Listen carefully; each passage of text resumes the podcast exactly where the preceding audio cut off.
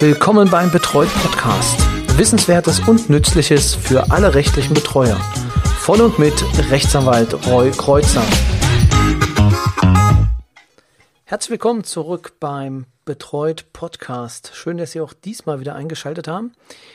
Dies ist vor allem eine Folge, die interessant ist für die Beginner im Betreuungs- Recht beziehungsweise in der Betreuung. Das heißt, alle alten Hasen können eigentlich an dieser Stelle schon direkt wieder ausschalten, weil wir beschäftigen uns heute mit der Betreuerbestellung. Das bedeutet, ähm, wie kommt der Betreute, der Betroffene zu seinem Betreuer und wie kommt der Betreuer halt natürlich auch zu seinen Klienten.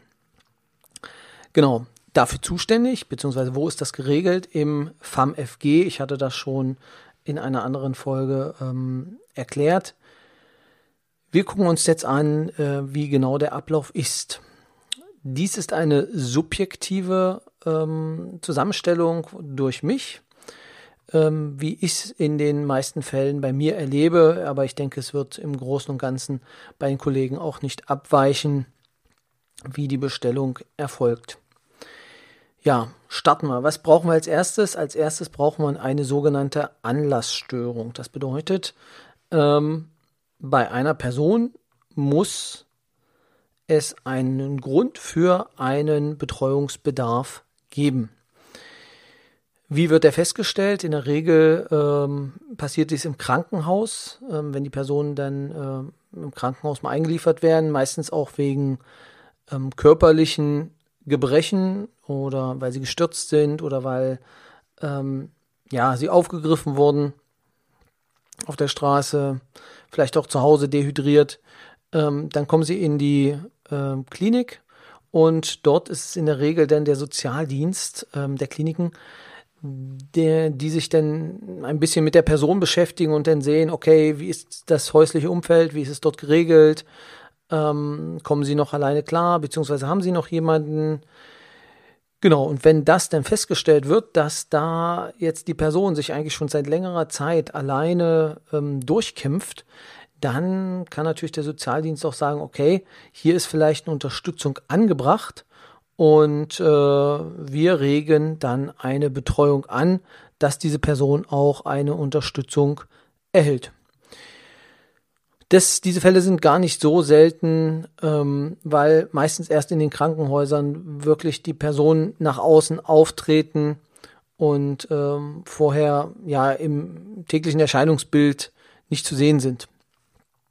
Daneben sind es natürlich auch Verwandte, ähm, die vielleicht sagen, okay, der Opa packt jetzt schon das dritte Mal seine Uhr in den Kühlschrank, ähm, dass man dann mal schauen muss, ob er die anderen Dinge auch noch so ordentlich hinbekommt. Ähm, kognitive Ausfälle, die merklich sind, werden dann natürlich, ähm, also können auch zu einer Betreuung führen. Bekannte, ja, Verwandte, vielleicht dazu noch eine kleine Anekdote. Ähm, es gab mal bei mir in der Betreuung eine Person, ähm, die fühlte sich auch oder er fühlte sich von äh, einer anderen Verwandten stark ähm, ja eingeschränkt, äh, weil es um einen Hausverkauf ging und meinte dann, er müsse vielleicht auch oder er könne ja das Instrument der Betreuung nutzen, um äh, auch seine ungeliebte äh, Verwandte dort mit einer Betreuung zu beglücken. Das bedeutet, ähm, er hatte eine Anregung gestellt, dass doch äh, seine ähm, Verwandte doch einen Betreuer kriegen könnte. Theoretisch ist das denkbar, ähm, dass jeder eine Anregung stellen kann. Also jeder kann sagen, aus meiner Sicht, ähm, ähm, der Kollege läuft nicht mehr ganz rund, ähm, der bräuchte einen Betreuer. Aber in der Regel wird das ja dann auch noch geprüft, wie wir es dann auch gleich sehen. Aber theoretisch ist da auch ein gewisser Missbrauch nicht ausgeschlossen.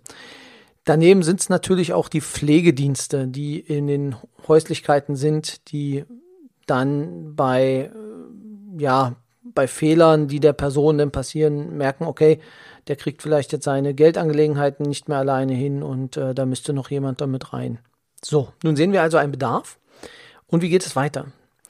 Dieser Bedarf muss halt irgendjemand mitgeteilt werden, damit äh, eine Betreuung auch ähm, loslaufen kann. Und hier gibt es in der Regel zwei Möglichkeiten. Das eine ist das sich wenden an das Betreuungsgericht oder an die Betreuungsbehörde.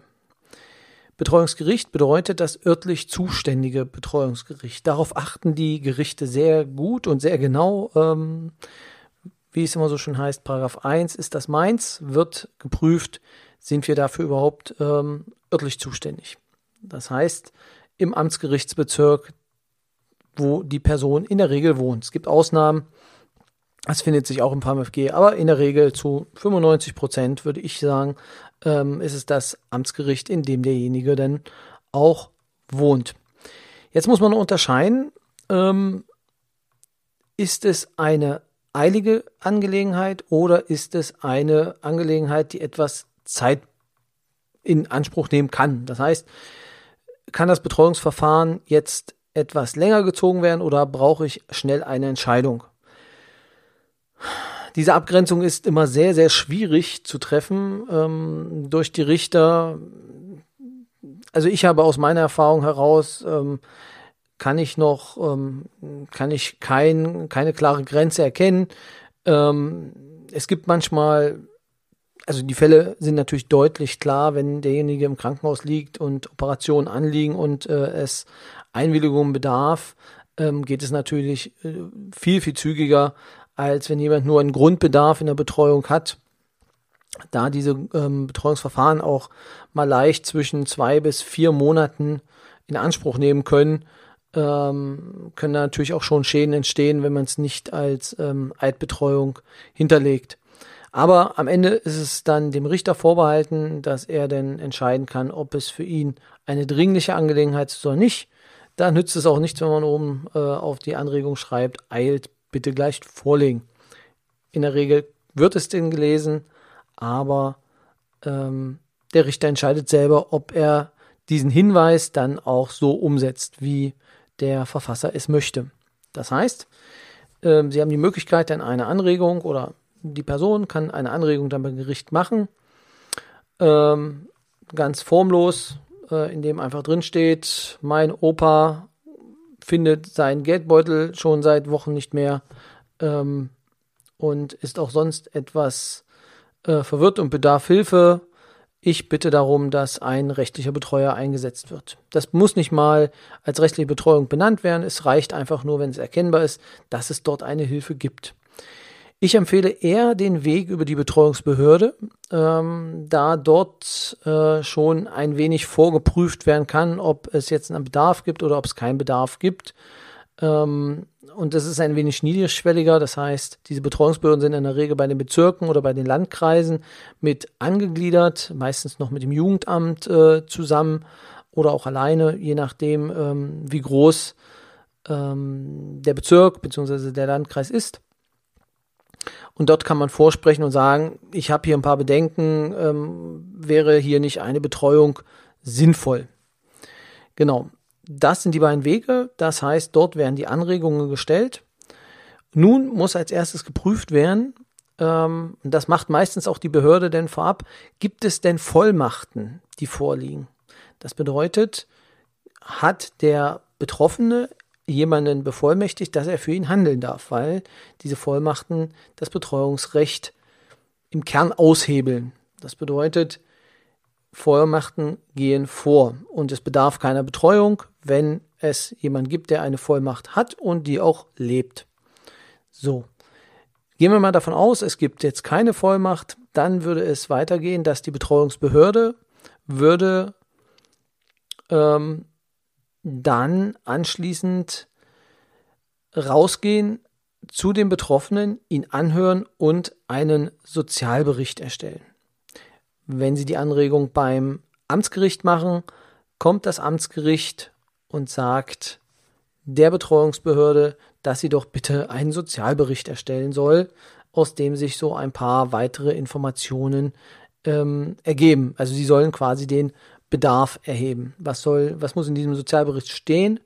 Im Kern kann man sagen, dass dieser Sozialbericht ähm, umfasst, was mit der Person los ist und in welchen Bereichen er die Unterstützung benötigt. Das Ganze findet sich natürlich auch im Gesetz, das, was ich gerade erzähle, und zwar unter Paragraph 279 FAMFG. Also, dort heißt es im Absatz 2, das Gericht hat die zuständige Behörde vor der Bestellung eines Betreuers oder der Anordnung eines Einwilligungsvorbehalts anzuhören. Das ist, bedeutet also, wenn ein Einwilligungsvorbehalt, da kommen wir später noch drauf, an, ähm, eingerichtet werden soll, muss die Behörde auch hinzugezogen werden.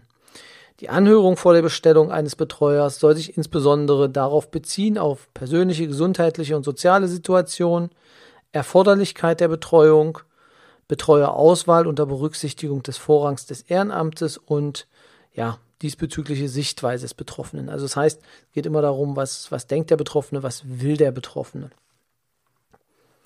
Nun ist natürlich noch die Frage, wer die Betreuung übernehmen soll. Und da ist äh, die Betreuungsbehörde der erste Ansprechpartner, weil die Betreuungsbehörde kennt natürlich alle ihre rechtlichen Betreuer, die ähm, im Landkreis bzw. im Bezirk unterwegs sind und kann natürlich auch einschätzen, wie gut bzw. wie schlecht ein Betreuer denn auch zu der Person passt. Ähm, von der menschlichen Komponente hin bis zu den Thematiken, die dort ähm, behandelt werden müssen. Wir hatten das ja schon, dass es gewisse Spezialisierungen gibt in den Bereichen und die werden in der Regel auch von der ähm, Betreuungsbehörde berücksichtigt. Das bedeutet, ähm, das, was sie können, dafür bekommen sie dann auch meistens dann ähm, den Zuschlag.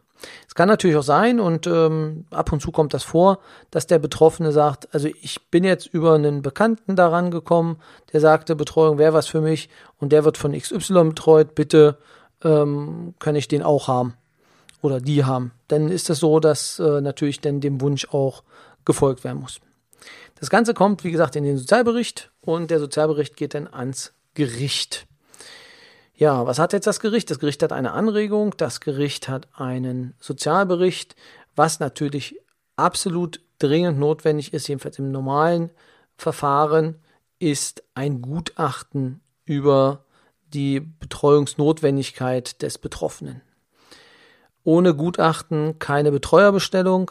Das bedeutet, es muss ein, ähm, ein Experte ähm, aus dem medizinischen Bereich sich dann mit der Person auseinandersetzen und bekommt dann vom Gericht die Aufgabe, ähm, ja, gutachterlich, gutachterlich, Stellung zu nehmen, ähm, wie der Umfang ist, den diese Person als Bedarf hat und wie lange die Betreuung sein soll und äh, genau, ja, wie gesagt, für welche Rechtsbereiche äh, er eingesetzt wird. Das ist meistens die, äh, die längste Prozedur, bis es dieses Gutachten gibt.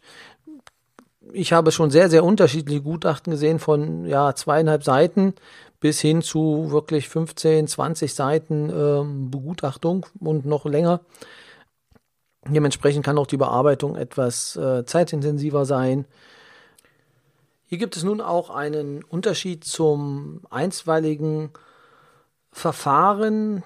Hier ist es nämlich so, dass im einstweiligen Verfahren eine Stellungnahme eines ähm, Arztes schon ausreichen kann, ähm, um eine Anordnung ähm, festzulegen für eine Betreuung, für eine kurzfristige Betreuung, bis das Gutachten dann halt ähm, erstellt ist.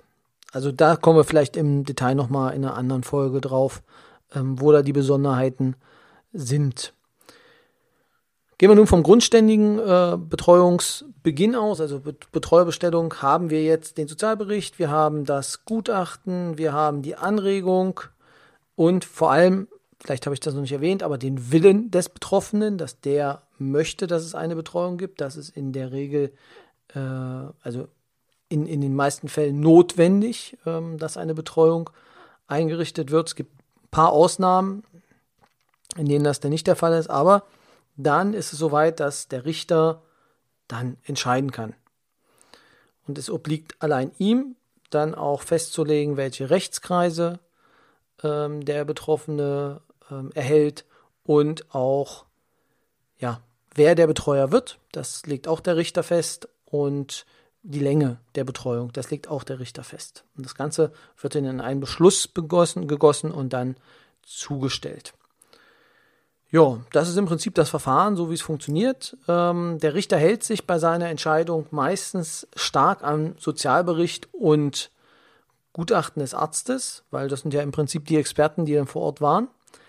Und vielleicht so viel noch, das gehört natürlich auch noch dazu, ähm, bevor ich es hier unterschlage. Ähm, es muss natürlich auch eine Anhörung des Betroffenen geben. Das hätte ich jetzt beinahe vergessen. Also ich habe es jetzt so ganz lapidar gesagt, der Betroffene muss dafür sein. Das heißt, der Richter muss sich natürlich nochmal mit dem Betroffenen auseinandersetzen, jedenfalls im normalen, grundständigen Verfahren, Betreuungsverfahren, muss er sich nochmal mit ihm unterhalten und muss ihn fragen, wie er denn dazu steht, ob er das denn möchte, ob denn die Vorschläge auch so in Ordnung sind ähm, an Betreuern oder an, den Betreuer, der, den er bekommen soll. Ähm, das wird vorab nochmal geklärt. Ja, und dann, wie gesagt, die Entscheidung und dann beginnt die Arbeit für den Betreuer und äh, der Betreute hat dann jemanden an seiner Seite, der ihn unterstützt. Ja, so viel vielleicht für heute. Dann, wenn es Kommentare oder Wünsche oder Anregungen gibt, ähm, wer die anderen Folgen schon gehört hat, man findet uns unter Facebook oder bei Facebook und, und jetzt an dieser Stelle noch eine schöne Woche und wir hören uns dann das nächste Mal. Bis dahin.